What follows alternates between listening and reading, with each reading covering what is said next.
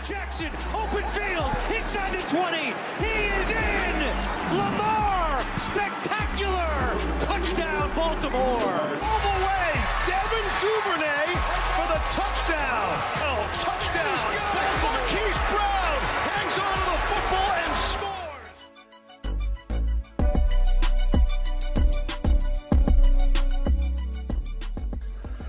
¿Qué tal, Ravens Flock? Muchas gracias por acompañarnos en este nuevo proyecto del Flock. Estamos muy impresionados de empezar nuestro primer podcast llamado The Flock a Flock, un programa creado por fans de los Ravens para fans de los Ravens. Bueno, pues este programa eh, primordialmente, principalmente, se trata de informarles y discutir lo más relevante de los Baltimore Ravens, todo lo relacionado con la off-season la temporada regular. Así es que, pues aquí en la temporada no se acaba, no tenemos off-season para largo, cinco mesecitos de aquí en lo que empieza la temporada eh, regular para traerles la información y mantenerlos este, más que nada informados y eh, hacer ameno este, esta temporada sin NFL. Bueno, pues muchas gracias y vamos a darle la bienvenida a nuestros amigos eh, del Flock que hacen esto posible. A nuestro amigo Luis Álvarez, bienvenido amigo. ¿Qué tal, Flock? ¿Cómo estamos? Romo, Neria, ¿cómo estamos? Gracias amigo. Este, pues este off-season viene sabroso, así que vamos a tener mucho que platicar. Exacto, amigo. Exacto. Nuestro amigo Arturo Neria, bienvenido amigo. Hola Flock, espero que estén muy bien. Eh, vamos a platicar un poco sobre esto y vamos a ver que se ponga muy bueno. Gracias amigo. Tenemos también otro invitado que pues bueno, lamentablemente no nos puede acompañar nuestro amigo Víctor, mejor conocido como Frankie Monstro, ¿no? que pues bueno, hoy nos puede acompañar y pues su amigo y servidor Sergio Romo, un gusto tenerlos aquí amigos, muchas gracias por, por acompañarnos. Y pues así comenzamos.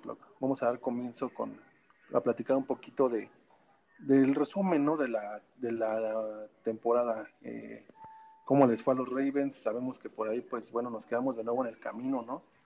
Una vez más, eh, los Ravens se quedan en la ronda divisional. Esta vez pierden ante los Bills 3-17, como hace un año contra Titans. Tuvimos buen récord a pesar del 11-5, eh, segundo en la, FC Norte, pero como que falta algo. O sea, ven, veníamos bien, ¿no? Veníamos de tener tres derrotas consecutivas eh, después de la semana 10, el tema del COVID-19. Y de ahí los Ravens repuntan, regresa Lamar Jackson, eh, regresan varios que estuvieron por ahí en la lista. Se avientan este, cinco victorias consecutivas y se meten a playoffs. Pero ¿qué es lo que falta? O sea, ¿qué faltó ahí para que los Ravens pudieran haber este, ganado de nuevo en ronda divisional? ¿Qué le afectó al equipo? ¿Qué le afectó a Lamar Jackson? ¿Qué le afectó al cocheo? ¿Fue el frío? Eh, ¿Las condiciones? Ya vimos también que ahí en el partido contra Patriotas les afectó el clima. ¿Qué falló? ¿Qué, qué fue el punto determinante que hizo que los Ravens no, no repuntaran? Bueno, este, pues saludándolos de nuevo, amigos. Esperemos que este proyecto comience bien y que sea duradero.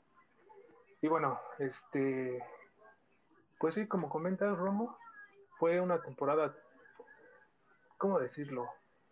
De muchos sub y bajas, sobre todo porque esperábamos mucho que tuviéramos el mismo nivel consistente de la temporada pasada.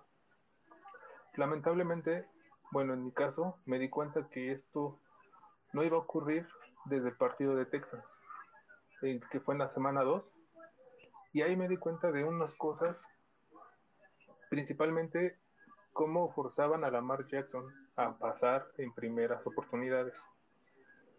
No era el mismo tipo de ataque terrestre que teníamos la temporada pasada, que empezamos a correr, a alcanzar defensas, a correr, a correr, y como las defensas estaban cansadas y no sabían por qué espacio bloque, este, bloquear o hacer sus formaciones, que es cuando aprovechábamos los pases, en esta ocasión no fue así. En esta ocasión, esta temporada empezábamos a pasar.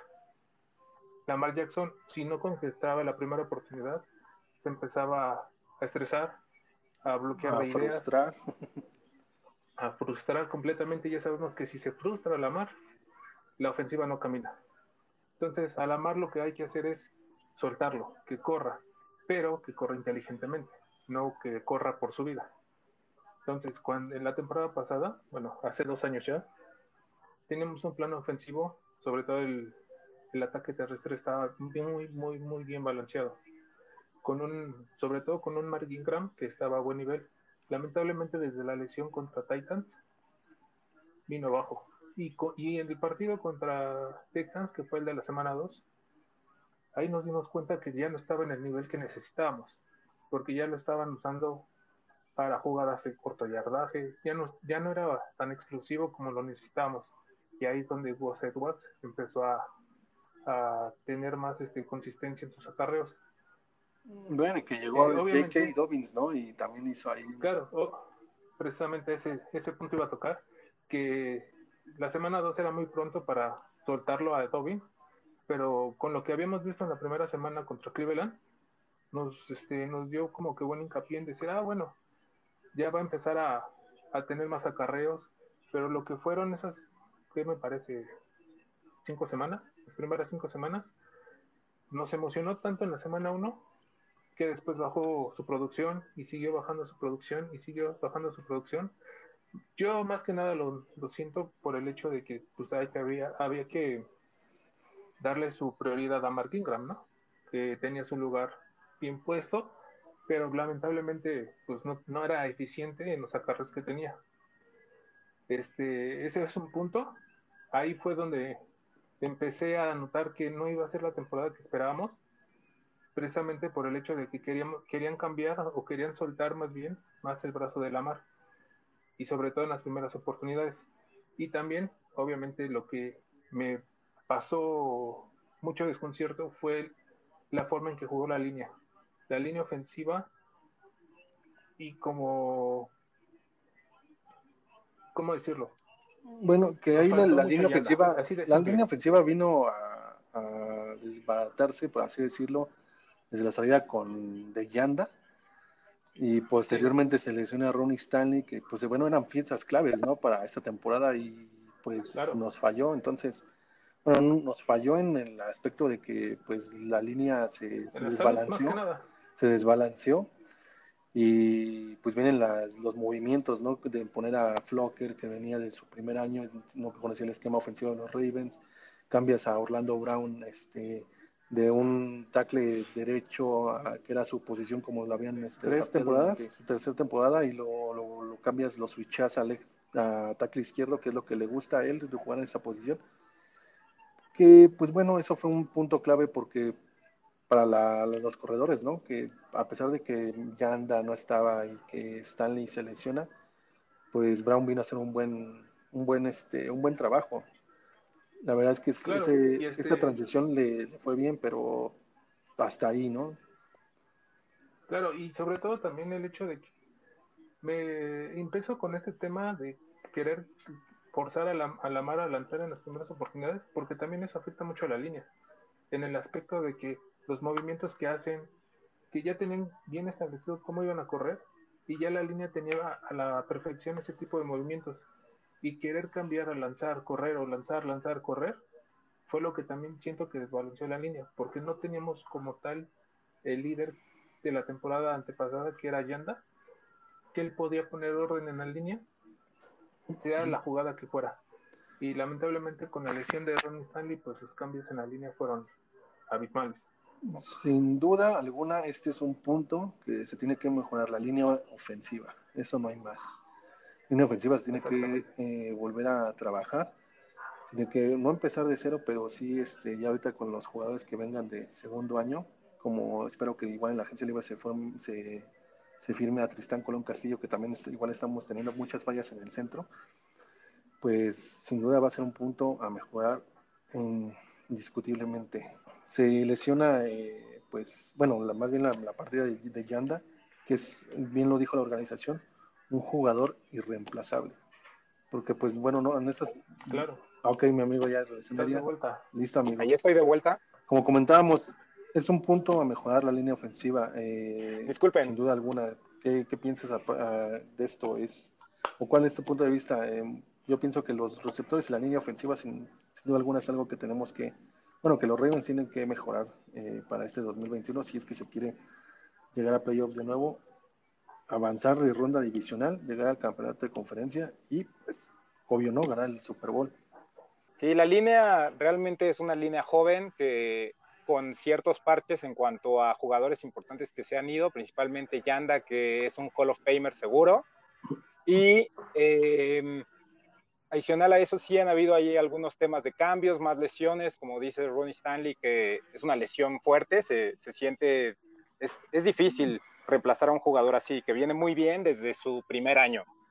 Eh, en cuanto a la línea, también algo que ha, ha, ocurrido o que en lo que se refleja es que Lamar es, es el cuarto peor lanzador en cuanto a tiempo, de tiempo de lanzar como tal. Entonces, no puede ser que tengamos una línea que no dé tiempo, bueno, le da tiempo por algún, por un, en un sentido, ¿no? Pero, pero también ahí está relacionado un tema de wide receivers en donde nadie se descubre lo suficientemente rápido. El centro falló mucho durante la temporada, ahí tuvimos ahí cambios constantes entre partidos, pero creo que la línea es importante. Algo también a recalcar creo que es las derrotas y las victorias que tuvieron los Ravens. En datos importantes que tal vez luego no vemos son victorias con equipos de un récord ganador o de más de punto, punto 5, punto 500, como lo quieran ver, tres. Victorias contra equipos con récord perdedor o menos de 500, ocho. Realmente ahí tuvimos una temporada en donde a pesar de tener, tener importantes bueno, partidos importantes contra equipos que, que, tienen nombre, tal vez la temporada no fue tan, tan, tan difícil, tal vez, como para prepararnos a llegar a la siguiente etapa, ¿no? Entonces también tuvimos muchas victorias con equipos que, que tienen récord perdedor. Entonces eso nos, nos impacta en cuanto a tal vez no, es, no conocer sí, claro, porque el, el era, un, era, un, calendario prácticamente que viene después, fácil, ¿no? ¿no? Eh, no sé si ahí también igual, como les comentaba, el como bueno, como comentaba, como comentaba Álvarez al principio, el esquema este, ofensivo que le trataban de hacer a la mar, este, pues no funcionó las primeras semanas. Eh, ya después dijeron, desenvuélvete, no puedes hacer que un jugador que viene jugando desde la preparatoria, desde la secundaria, como coreback corredor, lo, lo quieras cambiar en dos temporadas, ¿no? Lo quieres dejar de hacer de correr, porque pues no, eso es su estilo. Comentabas un punto muy importante, Ineria, el tema de los wide receivers. Eh, ¿Qué pasa con la línea? pues Lamar, como bien comentas, quiere lanzar, pero pues no hay ningún receptor este que se descubra, ¿no? Que corra su ruta y se vaya libre, sin la cobertura. Entonces, ¿qué pasa ahí? Pues tienes que correr, tienes que correr. Entonces es mucho lo que hay veces que no vemos en la jugada cuando estamos viendo los partidos, ya después lo ves en las repeticiones y dices, no, pues sí, este güey no estaba, este, traía la cobertura, traía pegado al hombre a hombre, o estaba cubierta la zona donde le lanzas, no tienes, no tienes receptores veloces, la verdad. Hollywood, Hollywood Brown, ah, aquí tenemos a un, a un Hollywood Brown fan, que es nuestro amigo Álvarez. Este, ahorita, ahorita, este argumento. No vamos a defender lo indefendible, ¿no? pero bueno, claro, es, eso, es, este... eso es obvio, pero ahorita doy mis argumentos, claro. Brown, pues igual no tuvo la temporada que, que tuvo la temporada pasada, ¿por qué? Como bien comentamos, el tema de la línea, ¿no? no se le está dando el tiempo a comparación de que tienes a Rooney Stanley, tienes a, a Marshall Yanda, tienes a Orlando Brown. Entonces esos huequitos que, que, tuvieron que salir de la por lesiones o por retiro, como es el caso de Yanda, pues no le daban su, su tiempo a, la mar. Entonces, a correr, ni modo, así es esto. Entonces, este, pues no vas a, como les contaba, no vas a hacer una transición de, de un jugador que está corriendo desde la secundaria que le digas, no, ya no corras aunque se rompa la bolsa y cómete el sac, ¿no? Que a veces es este sabia, hay que tomar los sacs sabiamente, también no puedes este se rompa la bolsa, evitas el sac y te fomblen. Entonces, que bueno, también aquí este un dato importante es que pues tuvo la, la línea permitió 29 sacks en temporada regular y 8 en playoffs. Solamente, bueno, yo iba a decir solamente, pero no, pues son muchos en playoffs, para dos partidos son son muchísimos sacks, en total 37 sacks. Entonces, este, pues definitivamente la línea y los receptores es un punto a mejorar. Y también ahí tenemos un tema de, de receptores. Bueno, primero de, de, línea que pues Orlando Brown ya, ¿no? Ya quiere decir bye este, de, la, de la organización. De hecho, hoy este, dijo que ya está, está pidiendo sus, ahí sus representantes de Orlando Brown están pidiendo ya el, eh, las posibilidades de intercambio para que él pueda jugar eh, de tackle izquierdo mm, de, de, por vida, ¿no? O sea, ya es su posición natural, es lo que quiere hacer. Entonces los Ravens ya dijeron, pues bueno, dale, ahora sí que date, papito. Entonces, este, pues bueno, es una, una baja que también le va a afectar mucho a la línea, que es una, un punto a mejorar, pero le va a convenir a los Ravens, ¿no? ¿Cómo, ven ustedes? ¿Va, va a ser un, una primera ronda, una selección de primera ronda, una selección de primera ronda y otra de segunda? ¿Cómo ven ahí el tema del, del, este, Bueno, antes de tocar este tema, este, quiero agregar dos cositas a temas que tocó Neria. Uno, este, lo de la mar, entiendo que los receptores no se desprenden de eso, pero también hay que entender que la mar, si no ve en rápido el, el, hueco o el espacio, va a correr. Entonces también ese es un punto que, que hay que tomar en cuenta, ¿no? Este, también, este, bueno, lo de Orlando Brown, pues ya ya sabemos que pues ya se quiere, se quiere de los Ravens porque quiere jugar de tackle izquierdo, como bien se lo dijo su papá, ¿no? Voy a estar orgulloso de ti, mi chavo, si eres tackle izquierdo. si no, pues no eres mi hijo, casi casi, ¿no? Este, pero, o sea, lo entiendo por él, quiere ganar su lana, quiere jugar en la posición que más se acomoda, pero como yo lo veo, en postemporada no me gustó mucho cómo jugó Orlando Brown.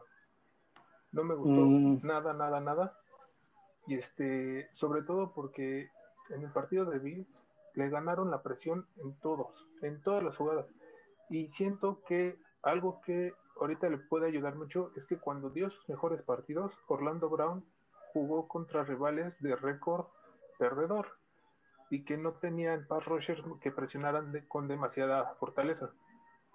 Ese es un punto que le ayudó mucho a Orlando Brown a crecer porque el cierre de la temporada de nosotros, como bien lo decía Neria, fue contra equipos perdedores o equipos que no, no este, sí, no estaban disputando su pase a postemporada. Y eso a Orlando Brown le ayudó mucho a, subir sus bonos.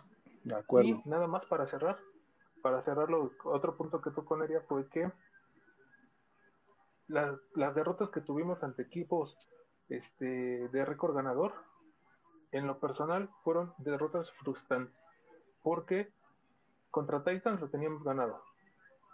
Contra Patriotas lo teníamos ganado. Obviamente afectó el clima y todo, pero nuestros errores hicieron que tuviéramos esas derrotas. Contra Steelers, el primer partido, lo teníamos ganado.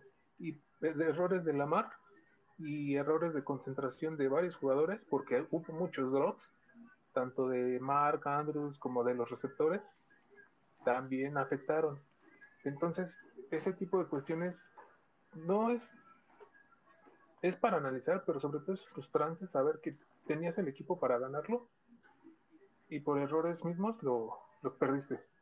Sí, muchas veces se caen en los errores que tuvieron los Ravens realmente. Y tocaste a Mark Andrews, cosita de mi corazón. Pero, pero vean, ahí les va cómo estuvo un poco la temporada, ya, ya teniendo un poco más de datos. Perdimos contra, bueno, perdieron los Ravens o perdimos, contra Kansas City, Pittsburgh, Nueva Inglaterra, que Nueva Inglaterra fue un caso puntual, yo creo puntualísimo del centro, eh, Tennessee, Pittsburgh. Eh, al final también los triunfos fueron, como menciona Luis, Dallas, Cleveland, Jacksonville, Nueva York y Cincinnati. Cincinnati al final siempre se nos complica, así que nunca hay que darlo por sentado, pero eh, adicional a esto de, los, de las victorias que tuvimos, eh, los Ravens, en, cuanto a las derrotas, cuatro de ellas fueron con equipos de récord ganador o más de punto .500 y solo una derrota fue contra equipos de récord perdedor. Entonces, realmente sí, eso afectó mucho por un lado el calendario, creo que sí, ya mencionaron la línea, los receptores y la defensa muy bien, creo que a pesar de que faltan algunas cosas como que Patrick Quinn cubra rutas mejor, Patrick Quinn es el líder de tacleadas de la, de la temporada. Patrick Quinn se llevó más de 100, 100 tacleadas, me parece. 106 tacleadas. muy, muy joven y puede aprender de todos sus errores. Sí, ya, lo, ya lo dijo ahí. Lo dijo ahí sí, Rob Ryan. Creo que va por muy buen este, camino. Él tiene potencial. Todos los linebackers de los Ravens tienen potencial y más este Patrick Quinn porque es un linebacker joven. Entonces lo va a poner a chambear Así como, en las coberturas. Y sí, qué bueno que tocas el tema de la defensiva. Era, todos estamos echando ahorita a la, la ofensiva, pero ¿qué hay de la defensiva, no? Todos los agentes libres que que- tenemos. Hay que también tener Sí, ahí- Patrick Quinn, así como, Ahí, así ahí como por fue el que ejemplo, más tacleadas tuvo, fue el que más tacleadas falló, que es algo que le falla mucho. Este, y obviamente la cobertura, como ya sabemos. Las este, coberturas. En Blitz, en Blitz es una fiera, igual que Malik Harrison, es una fiera. Pero las coberturas les falla horrible, porque un paso que le ganen y ya, se lo llevaron. Entonces ahí tiene que mejorar y sobre todo las tacleadas. Falló tacleadas muy, muy, muy sencillas. Sobre todo la que me viene a la mente es la de contra, contra Titan, que se llevó AJ Brown a todos. Y Patrick Quinn en vez de taclearlo, lo arrastra y anotan. Bajan, fue- bajan al golpe, bajan a, a dar un tacleo la fuerte para tirarlos si no buscan el Sí, balón no. como lo hacía este Humphrey y Marcus Peters, ¿no? Que también igual chulada de Sí, en ocasiones, en ocasiones lo que tiene esa defensiva es eso, que quiere buscar el trancazo duro en vez de hacer la tacleada. Entonces, este, Me vinieron los flashbacks igual ahí con, con el Whirl, ¿no? Igual claro, Se bajaba y- bajaba, bajaba su Es centro de correcto. gravedad, esa tacleada en donde también lo mandaban para atrás y centro de pum. gravedad, Las tacleadas han sido un problema que hemos Sí, tenido ¿eh? exactamente, sí, desde te hace digo, tiempo. bajaba su centro de gravedad para impulsarse y llegar el- a dar el trancazo y se lo llevaban. O sea, tope borrego para él en vez de que él lo diera. Entonces, este, esa es una cuestión que tienen que mejorar, taclear mejor y no buscar tanto el golpe duro o buscar, o porque también a veces eh, lo que tiene Humphrey es, sí está muy bien en los fumbles, en que provoca fumbles, pero en muchas ocasiones pierde tacleadas por intentar el fumble. Sí pasa mucho, tenemos, tenemos eso de, de fallar, fallar la tacleada por buscar el fumble. Realmente, a mí me gusta que el trabajo que hace Humphrey porque es exitoso realmente al hacerlo. O sea, es un tipo que lo busca, pero lo logra. Y a pesar de que también tiene fallas, Humphrey creo que se ha desarrollado también bastante bien. Creo que puede, Ha ser- evolucionado puede llegar a ser top en su posición. Y Creció mucho. Sí, ha mejorado muchísimo, la verdad, ha sido muy, muy bueno. Eh, Marcus Peters también tiene cuatro intercepciones. En, en la temporada anterior es nuestro líder en, inter- líder en intercepciones, tuvimos me parece que 10, y, eh, pero de esas 10, cero regresos para touchdown. Entonces, ningún pick six. Algo que igual debemos revisar es un poco los equipos especiales. Justin Tucker fue, a pesar de que ya no pareciera que estamos en esas temporadas en donde todos los puntos los va a hacer Tucker. Seguimos en, sigue siendo nuestro líder anotador con, me parece que 130 puntos, algo así. Entonces, seguimos dependiendo mucho de, de un buen pateador, no como antes realmente. La, la ofensiva, como dice Luis, la ofensiva, todas, todas las temporadas que ha estado Tucker ha sido un tipo indispensable. Pero, por ejemplo, como, como dice Luis, la, la, la temporada anterior fue, no, no 2020, 2019 fue un ensueño, fue una planadora. Nadie, nadie parecía que iba a detener a los Ravens, excepto los Chiefs. Llevemos derrotas con Chiefs que ha sido algo dominante, o sea, realmente no encontramos la forma de, de ganarle a Chiefs y, y necesitamos, si buscamos algo más en la siguiente temporada, encontrar esa forma porque Chiefs está Pues con todo es que y, sí hay forma, o sea, sí, mencionas, tienen que encontrarla, tienen que encontrarla, pero sí, como bien comentan los Ravens, porque ¿qué hizo Tampa? Todo el tiempo presiona a Mahomes, todo el tiempo cobertura a sus a sus buenos receptores que tiene este Kansas City y así se le ganó, no hicieron nada. Entonces, esa es la fórmula. Sí, y el error que tuvimos, el error que tuvimos en la temporada regular es que mandamos muchos blitz. Son Y buenos, uno, los Ravens son buenos para el blitz, que es lo que más mandan, puro blitz. Pero no llegaban contra, contra Kansas City, no llegó ningún blitz, o sea, sacaban, es que Mahomes saca súper rápido las jugadas, entonces este, no le llegan los blitz y es lo que te comento, tienes un receptor, tienes receptores este rápidos, entonces te deshaces del balón en dos segundos, en lo que te llega el blitz y luego tu línea, no, pues imposible. Sí, como, como obviamente Tyreek Hill es una bala y al hacerle blitz pues tiene toda la ventaja porque uno contra uno va a ganar las de todas. Y lamentablemente lo que nos fallaba era que no llegaban los linebackers, no llegaban los rushers y obviamente al no tener esa presión o no tener cobertura sobre Kelsey, te mata, te mata totalmente. Y ese fue nuestro error. Este, espera. Yo siento que en el tema de Blitz pasa algo importante. Nuestros rushers importantes creo que ya no están. Tuvimos como líder de, de sacks a, Matthew Judon, cuyo cuerpo está hecho por Taco Bell. Entonces,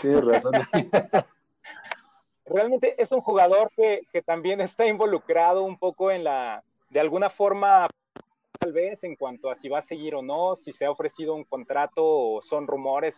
El punto que, tocan de, pues que no sabemos cómo, cómo ganar todavía Kansas City. Esta temporada fue, este, pues los tuvimos en la, semana 3, ¿no? Este, hay que ver cómo se acomoda esta temporada el calendario. Igual, este, pues venía, venía carburando la defensiva, no hay más. Venía carburando los dos, ofensiva y defensiva. Entonces, este, yo creo que si en esta temporada les tocan por la semana 10, un Monday night, yo creo, un Sunday. Este, estaría perfecto y aparte pues ya tienes este casi media, un poquito más de, la, de media temporada no recorrida y pues con buena química ya de los jugadores que se, se integren tanto a la ofensiva como a la defensiva. Sobre todo, sobre todo este enfatizar y ojalá podamos ver este año las mejoras en Patrick Quinn a la hora de la cobertura porque algo que me pareció increíble fue el trabajo de Devin White sobre Kansas City. Porque también el esquema defensivo de Tampa Bay en el Super Bowl, y lo como, lo como por ejemplo, como, ejemplo porque fueron los que lo detuvieron, mandaban como que blitz, pero a la vez, al momento de sacar la jugada, se retrasaban los linebackers. Y ambos linebackers, tanto, tanto este Devin White y me parece que es la Bonta David, el otro, este, son muy físicos, son linebackers muy físicos que no fallan tacleadas. Y ese es un punto que va a ayudar, que nos va a ayudar mucho, ya sea con Patrick Quinn y sobre todo Malik Harrison. Si se le da más tiempo de juego en ese, más este, jugadas a Malik Harrison, puede funcionar. Esa pareja es muy joven y puede funcionar. Sí, segundo año, va a ser el segundo año de Malik Harrison, este Patrick Quinn, va a ser un buen dúo, sin duda alguna. Este, bueno, vamos a regresar con el señor Taco Bell, que nos, que nos estaba comentando de, de, Matt Judon, hay unas cuantas este, estadísticas. Que a pesar de eso, este, pues bueno, es jugador, este, gente libre, ¿no? Este, Matt Judon. ¿Creen que firme, lo firmen su, su etiqueta o se la dan en Gakwe? Que la verdad lo veo muy difícil porque Matt Judon, este, si lo, si lo vuelven a firmar con la etiqueta de franquicia eh, a partir de ya, que tienen hasta el 9 de marzo, estaría percibiendo 20.17 millones. Y si de lo contrario si firman a Ngakwe, serían 15.9 millones. Entonces, Baltimore no tiene ese espacio salarial, tiene 18 millones hasta ahorita, 18.6 millones me parece, este, de espacio salarial. Entonces, bueno, que todavía faltan agentes libres por cortar, ¿no? Que es una larga, larga lista por ahí de, agentes libres que si me permiten mencionársela, pues está Gus Edwards. Dale, dale. Eh, Tristán Colón Castillo, que es el centro que necesitamos que regrese.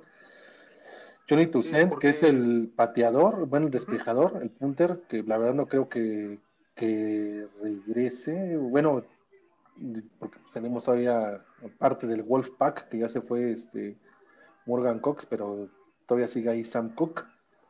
Eh, como comentábamos, Matt Judon, Tyus Bowser, Matt Scura, eh, DJ Flocker, el left tackle eh, Christian Welch, Willie Sneed, que también no creo que regrese, pero ahorita vamos con el tema de los receptores. Chris Moore, Des Bryant, que otro que también de plano no va a regresar.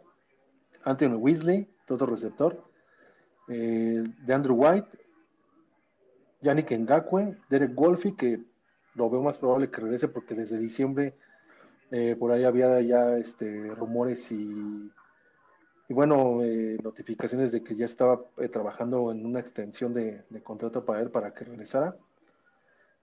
Justin Ellis, Jihad Ward, que Jihad Ward sin duda va a ser una pieza que, va a regresar en esta agencia libre. Pernell McPhee, ¿creen que se aviente otro año? O no sé, ahí lo veo, pero estaría bien, sabe totalmente el esquema defensivo de, de los Ravens. El linebacker Chris Board, que yo creo que también es otra pieza clave fundamental que regresa. Eh, Anthony Levine, safety. Y bueno, Jordan Richard, que ya firmó también, pero ese ya lo descartamos. Entonces, en total son eh, varios este, agentes libres que, que hace falta firmar. Sin embargo, si dejas ahí, ahí varios, pues aumenta tu espacio salarial, pero veo muy difícil que firmen a, en la etiqueta franquicia a Judon o Ngaku. Entonces, yo creo que nos vamos por igual en, la, en el draft, ¿eh? por, por un este por un linebacker exterior. A ver, tío Neria, ya nos, ¿qué puedes? ¿Ya estás conectado? ¿No? Dale, amigo Álvarez. Va, en lo que recuperamos a nuestro amigo Neria. Este sí, como bien comentas, este lo que significa volver a etiquetar a Matt Judon es más de 20 millones de dólares. Y obviamente eso es un trancazo para el CAP cuando podemos tener a por menos a Ngaku, que para mí sería la opción más viable de tener como franquicia. Porque puedes, este, este año, sobre todo en el off-season, muchos jugadores van a querer contratarse por un año. Como saben que bajó el tope salarial, este, pueden contratarse por un año y al siguiente año que ya esté un poquito mejor el tope, tener o buscar su contrato de su contrato multianual. Este eh, para mí sería la opción tener a Ngakwe porque en lo personal sí vi mucha diferencia en su llegada. Tal vez no tuvo los sacks que, que necesitábamos, pero su presión liberaba varios huecos para que otras personas, incluyendo a Matt Judon pudiera hacer los sacks. Entonces, para mí, Ngakwe sería clave para que se quedara esta temporada baja. Pero si crees que lo este, que lo firmen, este, si lo avienten su, su etiqueta de franquicia o yo creo que se quedaría con la etiqueta franquicia. Sería un trancazo, pero también hay que ver las modificaciones que va a hacer el, ahora sí que el buen Da Costa para que sabemos que él hace su chamba muy bien y va a tener su, su buen cap para poder este, hacer movimientos. Pero sobre todo vería él un contrato de a Colón Castillo que me pareció muy bueno en lo que jugó. O sea, se defendió muy bien el chavo, le echaba ganas sobre todo. O sea, no, no echarle ganas, sino que se le veía garra al momento de hacer las jugadas. Este, porque si veíamos a Escura o al propio Mecari cometer algún error, y se iban para abajo. O sea, como que se, desmentalizaban. Sí, y era error tras error. Y lo que mostró el, el chavo Colón Castillo, la verdad, fue, fue muy grato y aparte, este, como suplente, sería muy bueno. Porque yo lo veo más como, como suplente.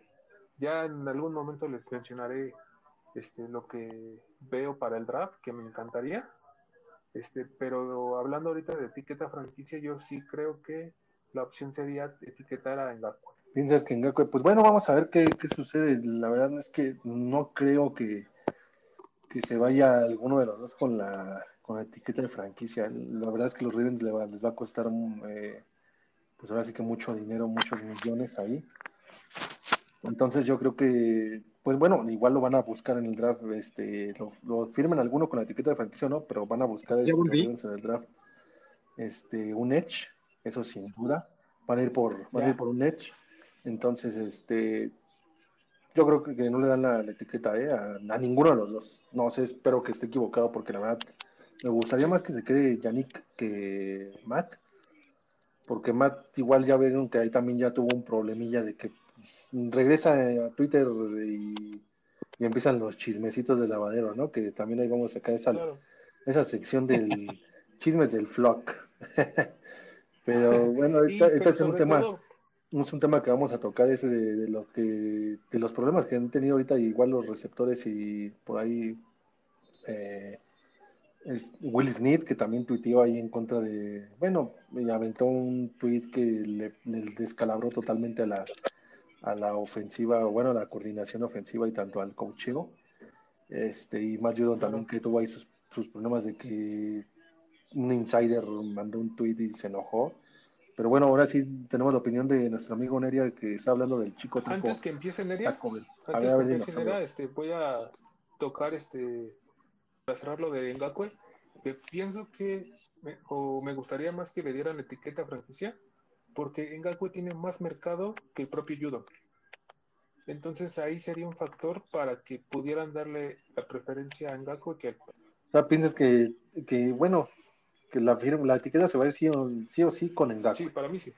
Ngakwe sería la opción. Te digo, este, me parece que es un par de años más joven que Judon. La verdad no tengo el dato a la mano, pero siento que sí tendría más mercado a la hora de la agencia libre.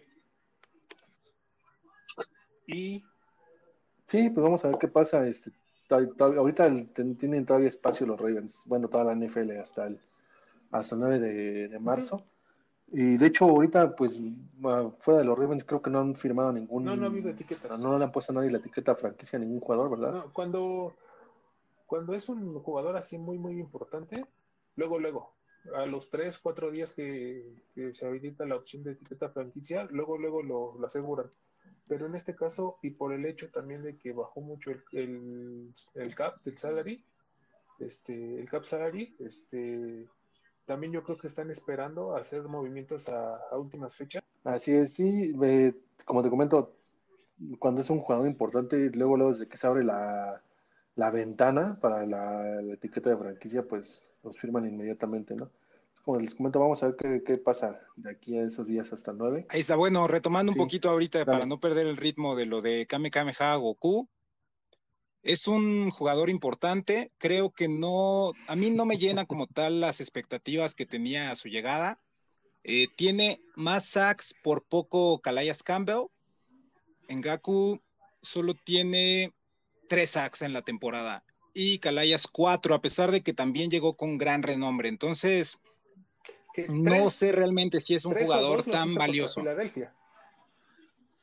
Ah, bueno, y además por ahí también nuestro tema de los equipos con, que con un nivel tal vez no tan alto, ¿no? Durante la temporada.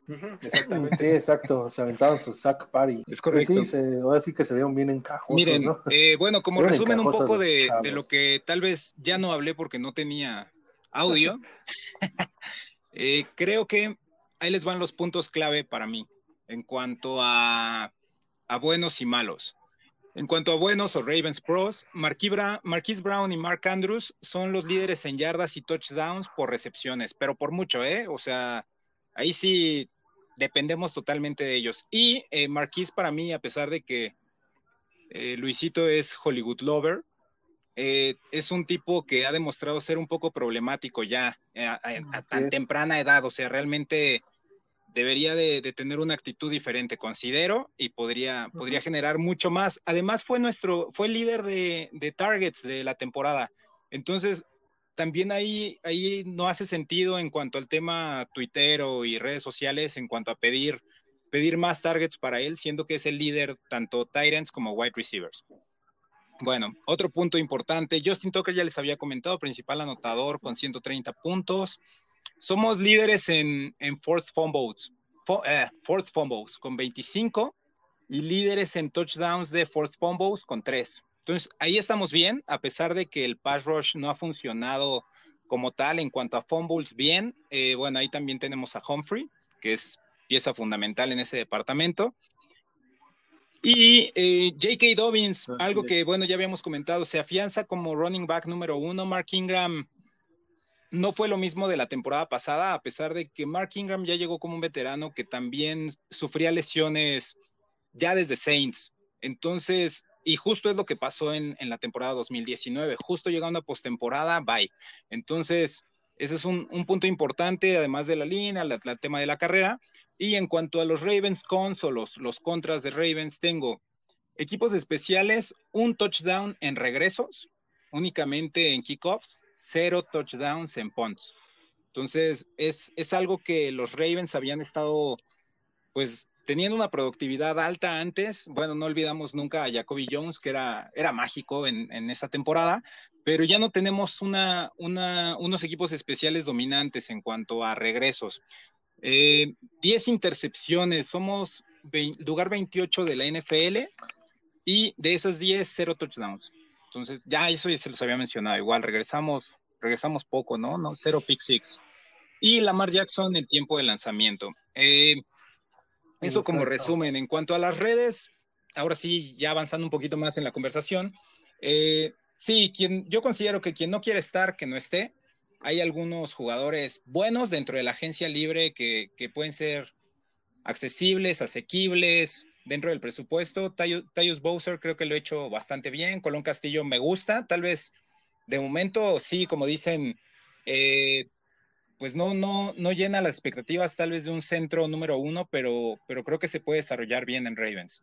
Es un, es un jugador que, que, me gustó su actitud y, los juegos que dio a pesar de pues, algunos errores. El, tema, el tema que comentabas ahí de, de, de Brown, ¿eh? de, pues que el tema del, del Twitter y eso, pues las redes sociales, yo creo que va a empezar a ser el problema, como comentábamos, el tema de que ayer eh, Will Smith eh, comentó este, que el, al, al, para ser el target número uno, este, pues es prácticamente les, les dijo que pues no, no hay, no hay sí, target número uno en, en, los Ravens porque según, pues, según Will Smith. no lo quieren poner, ¿no? Prácticamente. Pero ahí, y, mira, interrumpo Exacto, un según Will Smith, entonces ahí se unió este. En cuanto a Will Smith, realmente Brown. creo que debe ver, quejarse poco. Es un tipo que nunca ha sido wide receiver número uno en ningún equipo. En Saints Sí, tampoco claro, lo era. Y aquí realmente hubo jugadas que eran increíbles que, que no, no funcionaron con Will Smith. Entonces, a pesar de que es un, es un comentario negativo o un tema de redes sociales que ya se está dando mucho en los Ravens de que, de que muchos jugadores expresen opiniones negativas, eh, Will Smith creo que tampoco tiene esa autoridad en cuanto a su rendimiento o su capacidad para poder decir, aquí Julio Jones no la armaría, ¿no? O sea, creo que sí, sí, no, no, no es alguien con autoridad para dar un comentario así. Exacto. Eh, y es que prácticamente, prácticamente están invitando o, desinvitando a los receptores a que digan, no más, ¿para qué voy a ir a, a Baltimore si tienes un, corredor, un coreback corredor que no te va a lanzar? Eh, Hollywood Brown ahí se unió y le puso un 100 eh, diciendo que estoy de acuerdo. Y luego entra la parte de Des Bryant, otro que pues, la verdad no se le dio muchas oportunidades por lo mismo de, de donde venía, que ya había hecho igual tryouts con, con los Ravens, se le, se le dijo que no para que se pusiera eh, en acondicionamiento físico, regresó, lo mandan al escuadrón de prácticas, lo suben este, después al roster de 53 hombres. Nada más tuvo dos touchdowns. Yo recuerdo el touchdowns, primero este, nada más, Des Bryant, pero no, no sé si hizo más. A que ver, tuvo, digo. sí, tuvo dos, dos, dos touchdowns y Will Smith tuvo tres. Entonces, este, pues ya prácticamente ahí ellos se aventaron así como que sí, no, no vengan, porque Pero bueno, pues aquí no van a hacer nada con tweet, la, con la ofensiva que se O tiene. sea, entienda la parte de que está de cierta forma bajita la mano, estás desalentando a receptores top que vayan a, a Baltimore, pero también entiendo y la frustración de cada uno de ellos que no tienen el esquema necesario, porque pese a que podemos correr y correr y correr, no se involucró tanto a receptores en jugadas de otro tipo, como tipo Castro, que Sí, en esa parte eh, como que exigen que se les involucre más en otro tipo de jugadas optativas, este, para que puedan este, producir más, o sea, o inflar sus números, como que es lo que necesitan. Porque sí, obviamente es mal plan escribir ese tipo de cuestiones ya cuando estás en una agencia libre y, entiendo también que lo hicieron en ese punto, eh, está bien, porque hacerlo ya en temporada pues no va, como lamentablemente lo hizo Hollywood al momento de tuitear que estaba molesto, que no se le, casi casi que no se le tomaba en cuenta. Este, y no era un momento adecuado porque pues, del equipo venía de capa caída, venía con derrotas consecutivas. Y sí, obviamente se notó a leguas que lo pusieron en cintura porque dejó un tiempo las redes sociales, se mantuvo más como que callado, trabajando, y sí tiene un problema con drops horrible. O sea, yo se puede decir que sí soy este Hollywood Liver, pero también reconozco que ha fallado en varias cuestiones claves, pero si se le siento que a él si se le exige y se le empieza a, a tener targets constantes, constantes, constantes, puede ser eficiente el chavo. Mira, el tema de las redes sociales no está mal, todos ahí. El tema de las redes sociales es cómo las utilices. Es el poder de las redes sociales. O sea, avientas un comentario bueno y te elogian muchos y muchos te critican como todo, ¿no? Sí, algunos tienen otros datos o igual el día de mañana, pues igual este, a nosotros nos van a criticar, ¿no? Yo sé que tengo la Por razón este absoluta e incuestionable, así Entonces, que no me este, preocupo. Pues ahí sí es. es- exacto, exacto. Entonces, es un arma de dos filos porque pues empiezas a... Puedes dar información real o puedes dar mala información o puedes malinformar. Fue el caso de que también igual otro más, Matt Judon, yo creo que también igual no regresa por esos temas de que pues tuvo una pelea con un... No pelea por ponerlo así entre comillas, ¿no? Porque pues se dijeron y se deshicieron en el Twitter Que este, con un insider que es Jamison, Jamison Hensley, eh, Ujú. que es un, un reportero de los, de los Ravens y de ESPN, que pues bueno, aventaron una nota sobre Matt Judon en donde decían que según una fuente, o sea, así lo puso, según una fuente, este, pues los Ravens trataron de llegar a un acuerdo con, con Judon, este, mismo Sadarius, que te extraño. En su caso, Alex Raven, Sadarius Smith, este, exacto, Sí, exa- exacto, que los Green Bay Packers le dieron más o menos unos 16.5 millones Sí, y Matt Judon dijo, Claro. no, yo no voy con eso. Entonces, este, pues ahí Judon, Judon dijo que pues estaba mintiendo él personalmente, o sea, este, la persona que había redactado eso y es por eso lo que les decía, la falta de comprensión lectora, ¿no? Que este reportero dijo, de acuerdo a una fuente.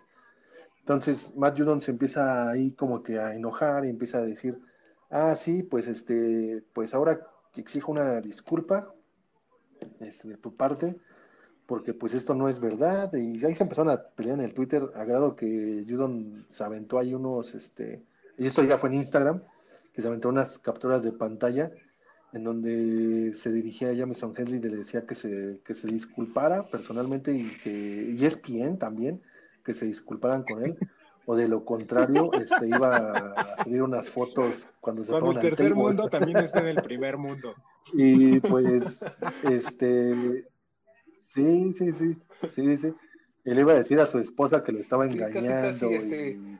Ay, es un chisme fuerte, ¿no? O sea, pues ya te estás metiendo en, en la, en la vida, ¿no? De, Si no te disculpas, te o acusan sea, ya- tu mamá. Deja de lo laboral, o sea, porque pues dices, güey, no, no quisiste firmar un... No, deja eso, o sea, no, no, la ventaja es la de, pues no, no quisiste firmar un contrato, güey, que es trabajo, ¿no? O sea, es chamba. Pues sí, no lo quise firmar, no te cuesta nada.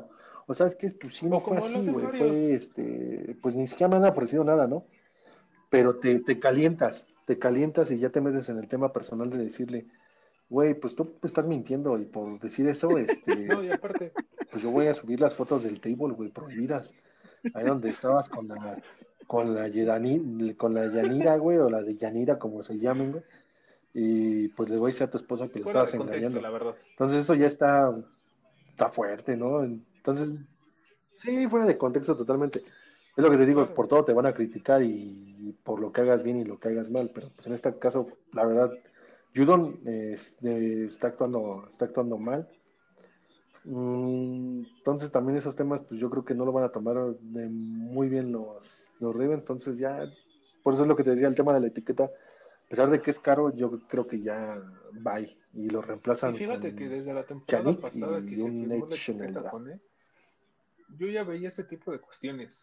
Ya se veía como que más forzada la relación a que en verdad quisiera estar Judon en el equipo. Este, yo lo que digo es, tú sabes que es una negociación, tú sabes que se va a hablar mucho y más sobre todo que estás en un off-season, tú sabes que siempre, tanto, si te vas a fiar de alguien, va a ser más de tus reporteros locales que de los generales, por decirlo así, un Adam Schefter, un, un Ian Rappaport. Tus insiders Sí, van a estar al pie del cañón insiders. y van a decir, esta fuente comentó esto, esta fuente comentó esto. No hay necesidad de calentarse, la verdad, no hay necesidad de calentarse, pero él lo que, como lo ve, es que se está como que fracturando una relación o está interponiéndose ese tipo de twitters en su, en su negociación que él busca. Entonces, como él lo ve así, siente que es personal, siente que es este directo hacia él y entonces se destapa todo. Y por ejemplo, en el caso de cuando fue lo de Zach Smith, este. El buen, el buen Zach Darius, en ese momento el su posición era lo que, lo que más pagaba era, me parece que entre 17, 17 y medio, y le dieron uno de 16, 16 y medio. Obviamente los Packers dieron la posibilidad y se aventaron al ruedo y le dieron, no me acuerdo si, si 18 y medio, algo así. La verdad no, no tengo el dato, pero sí sobrepasaron por mucho las expectativas de los Ravens. Que digo, no era un mal contrato que en ese momento se le estaba dando. Obviamente Judo no va a aceptar ese contrato de 16 y medio, porque como sabe que ya tuvo la etiqueta franquicia también, y ganó, me parece, y como este año si se le vuelve a etiquetar sube, más su valor, pues obviamente no va a querer desperdiciar dinero por, este, aunque tengas un contrato a largo plazo, sabes que con etiqueta franquicia puedes tener hasta más, pero obviamente es contraproducente para, para el equipo, pero... Kirk Cousins se volvió putrimillonario con la etiqueta franquicia. Es tal vez de los mejores pagados gracias a eso. ¿Se le echó qué? ¿Cuatro años? ¿Tres? Tres, me parece. Y el contrato que tuvo con Minnesota casi casi fue contrato franquicia por año, entonces, porque era neto, todo. Este, entonces, yo lo que veo con Judon, ya para cerrar, es que él, que, él ya no está comprometido con el equipo y como les comenté desde el año pasado, porque ya él lo que está buscando es su contrato multianual y mejor pagado. Sí, su extensión y este y pues sí bajó su rendimiento, bajó su rendimiento, no recuerdo seis esta temporada. igual Sachs tuvo muy pocos, tuvo creo que seis. Y seis sacks y golpes a los corebacks creo que tuvo y desafortunadamente ahí es el líder de sacks. o sea es lo que les digo falla falla mucho el tema este de a pesar de que las jugadas son blitz no sirven no, no llegan al coreback entonces tanto hay que hay que mejorar bastante ese, esa parte porque realmente la defensiva ya está perdiendo fortaleza en cuanto a, la primera línea es correcto este pues bueno es otro tema que se tiene que cubrir sin, sin duda es una debilidad. Eh, como les comentaba, pues yo creo que este va a ser un, una posición que la dejan ir y van obviamente por un edge en el draft. Y se quedan con, eh, con Yannick Ngakwe, pero lo veo difícil, entonces solamente hay que esperar de aquí al, al 9 qué es lo que sucede. Y pues bueno, amigos, este, para cerrar, vamos cerrando ya eh, fechas importantes que nos trae la NFL, ¿no? Para que estén pendientes. Eh, ahorita nos encontramos en el proceso de la etiqueta de, franquicia. Eh, tienen hasta el 9 de, marzo para firmarlos. El 17 de marzo es, nuestro año nuevo, Es donde empieza la agencia libre y se va a poner más sabrosón. Así es que acompáñennos. Exacto, ese es el verdadero año nuevo. Eh, mediados de abril también este, pues, se anuncia el calendario de, la NFL. El 19 de abril empiezan los entrenamientos físicos, 29 de abril el draft que aquí este, trataremos de darles algunos jugadores que puedan echarle el ojo en, pues, en, este, en posiciones que nos hacen falta. Ah, daremos algunos nombres, lo que nos gusta, lo que no nos gusta, para que también ustedes este, crean su, propia opinión con respecto a esos jugadores y también que nos comenten cuáles les gustaría. Exacto, dejen sus opiniones, este, que también igual que les pareció el, podcast, eh, que nos pueden dar de recomendaciones ahí para mejorar qué les gustó, qué les gustó. Este, como bien comenta Luis, eh, vamos a igual a subir ahí en la página de, los Ravens, del Ravens Flock, eh, los mock drafts. Igual si no nos siguen, si no nos siguen, este, síganos en Facebook en Baltimore Ravens MX, en Twitter como Ravens MX-bajo y en Instagram como Ravens Flock MX. Y eh, continuando con las fechas importantes, como les comentaba, es el 29 de abril el draft, eh, mediados de mayo las actividades organizadas, en julio el training camp, 5 de agosto el Salón de la Fama y el 4 de septiembre pues es la fecha límite que tienen para los, los, equipos para el roster final. Y pues bueno, ya de ahí, este, que, eh, bueno, ese fin de semana ya sería el kickoff de la, de la NFL de la temporada 2021. Entonces, para que estén atentos, eh, nos sigan igual aquí en el, podcast que vamos a seguir este, hablando todo lo relevante, lo relacionado con los Baltimore Ravens. Eh, una que otra nota como la que tuvimos ahorita de, Twitter, ahí unos chismecitos, una que otra cosa de la NFL, pero siempre enfocados a los Ravens. Eh, pues ha llegado el tiempo de despedirnos, amigos. muchísimas gracias por la participación, amigo Álvarez, amigo Neria. Un gustazo, como siempre, teneros aquí, aunque sea de, de lejitos y compartiendo este nuevo proyecto eh, juntos, ¿no? Eh, pero a salvo, de, y espero que se encuentren bien, igual de este, ustedes de salud y todas sus familias, igual al todo el vlog, eh, les mandamos muchos este, saludos, abrazos a distancia porque todavía no se puede y esperemos que esta temporada 2020 igual nos podamos reunir y regresemos a la normalidad, ¿no? Eh, Álvarez, muchas gracias. Igual, María, que está muy bien, Los amo con todo mi corazón. amigos. Cuídense, amigos, y recuerden que somos Ravens Flock México, eh, con nuestro programa de Flock a Flock, un programa creado por fans de los Ravens para fans de los Ravens. No somos analistas ni nada, simplemente damos nuestros puntos de vista.